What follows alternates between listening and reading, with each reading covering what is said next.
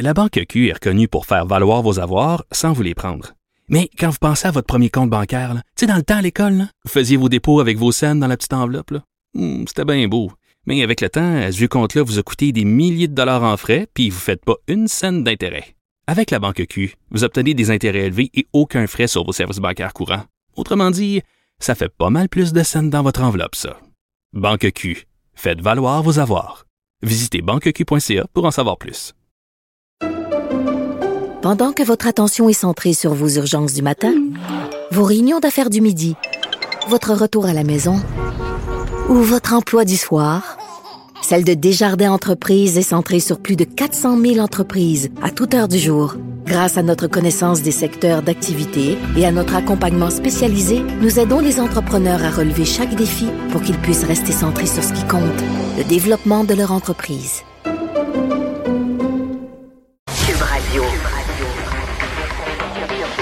Cube Radio. En direct à LCN. On retrouve Mario Dumont dans les studios de Cube Radio. Mario, euh, enfin une bonne nouvelle. Moderna va s'installer au Québec, dans la région métropolitaine. On attendait cette annonce. euh, voilà, ça va se confirmer vendredi. Ouais, on attendait l'annonce, mais Pierre, euh, qu'on le veuille ou non, quand on entend qu'il y a une compétition, là, tu sais, Ontario, Québec, Toronto, Montréal, pour un investissement important, on a comme de la misère à être optimiste. Là. On se dit, ouais, Toronto-Montréal, Mhm. euh, c'est dans les dernières années, c'est souvent Toronto qui a gagné. Et là, ouais, de ce point de vue-là, c'est une vraie bonne nouvelle. On saura probablement plus dans les prochains jours, les prochaines heures. Est-ce qu'il faut l'attribuer?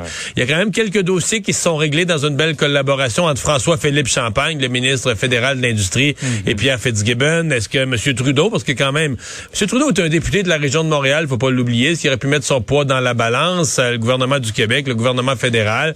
Euh, donc, euh, mais quoi Ben, qu'il il y en a soit... l'historique aussi, Mario. Je pense, euh, Montréal, quand même, a déjà eu beaucoup d'industries pharmaceutiques. Mais il a perdu beaucoup ces dernières années. sont. Ouais, c'est ça, mais il a perdu beaucoup ces dernières années. C'est d'autant plus intéressant comme nouvelle de voir Montréal reprendre un peu de galon dans ce secteur pharmaceutique. Mm-hmm. Donc euh, voilà, euh, vendredi, ça va être euh, ça va être la première fois que M. Trudeau et M. Legault vont être côte à côte dans une annonce depuis Ouais. la campagne électorale. La campagne électorale, il n'était pas, trop main dans la main là, mais euh, ils vont Pas être trop. réunis pour une bonne cause. Ils devraient être de bonne humeur tous les deux. Oui, oui. Euh, bon, euh, les- au cégep, euh, bon, on n'obligera pas tous les, les francophones à aller au cégep en français, mais on va obliger les anglophones à prendre des cours de français au cégep. Oui, mais on a baissé d'une coche parce que là, la, la- la version initiale, on devait euh, forcer dans les cégeps anglophones des cours en français, mais des cours, d'autres cours. Exemple, un étudiant en sciences de la nature peut avoir un cours de physique en français. Donc, tu as un cours dans une matière déjà difficile, mais dans ta langue seconde. Et là, les anglophones se sont mis à, à dire, ouais, mais là, on va générer des taux d'échec épouvantables, etc. Et le, le plus fou, c'est que cette proposition-là, c'est une proposition des libéraux qui sont contre la loi 96, qui veulent qu'on protège les cégeps anglophones, mais qui voulaient quand même avoir l'air de plaire un peu aux francophones. Puis là, ont fait une Proposition proposition qu'ils avaient regrettée après. qu'ils là. ont regretté n'est pas le mot. Là. Ils, sont- ils ont mis les pieds dans leur propre piège à ours. Et là, bon, Simon Jolin Barrette, pendant quelques semaines, a laissé, comme on dit, les libéraux macérer dans leurs problèmes. Mais là, a fini par... Je pense, à- parce que pour tous les partis confondus, faire la chose la plus logique, c'est que si un jeune anglophone pense au cégep, qui ne maîtrise pas assez le français pour faire un cours, genre de la, de de la physique, de la philosophie, n'importe quel cours, mais en français, ben, il pourra faire un cours de français pour améliorer son français. Même ça, ça plaît pas dans les cégeps anglophones. Les cégeps anglophones, là, sont- on se place en victime, mais je pense que c'est un compromis honorable. Ouais.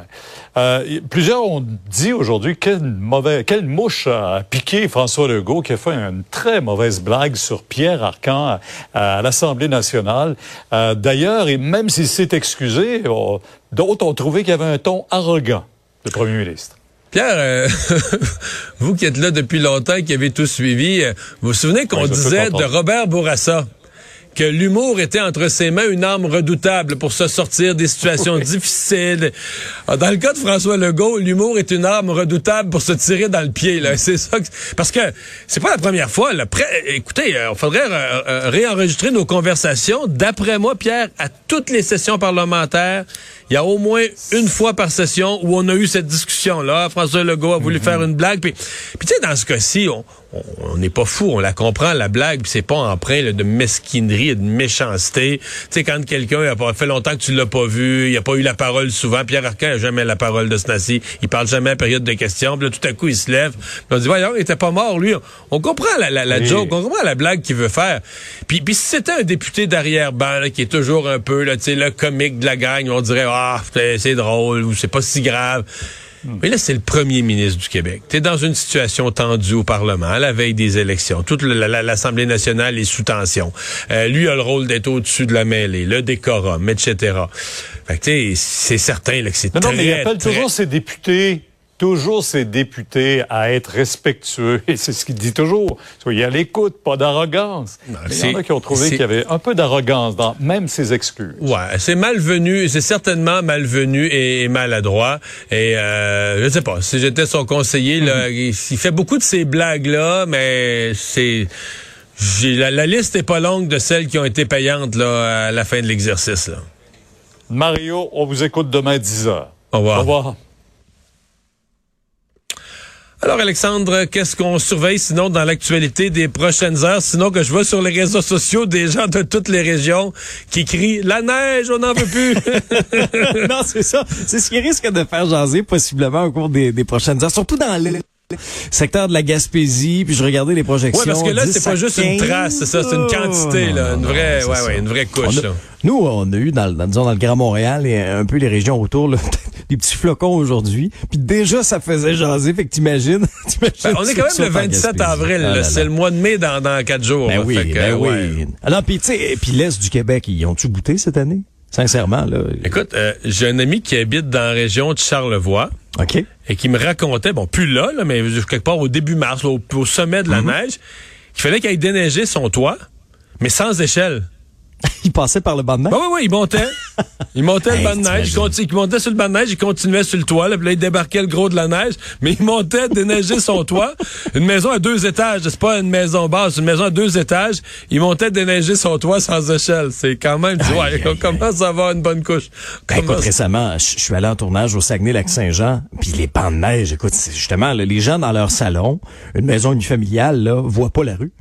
Là, là, probablement, ça a fondu un peu, là. Ça a du fond, Disons, en mars, là, euh, c'était des, des, des, vraiment des gros, gros, gros, gros bancs de neige. Fait qu'on on aura une petite pensée pour les gens de l'Est du Québec au cours des prochaines heures qui vont y goûter. Soyons positifs. Si le mois d'avril a été si terrible, c'est probablement prélude à un des plus beaux mois de mai qu'on aura jamais vu. On le mérite Optimisme au rendez-vous. Alexandre, merci beaucoup. À la prochaine. Euh, merci à vous d'avoir été là. On se retrouve demain 15h30 pour une autre émission. Bonne soirée. Je vous laisse au bon soin de Sophie Durocher.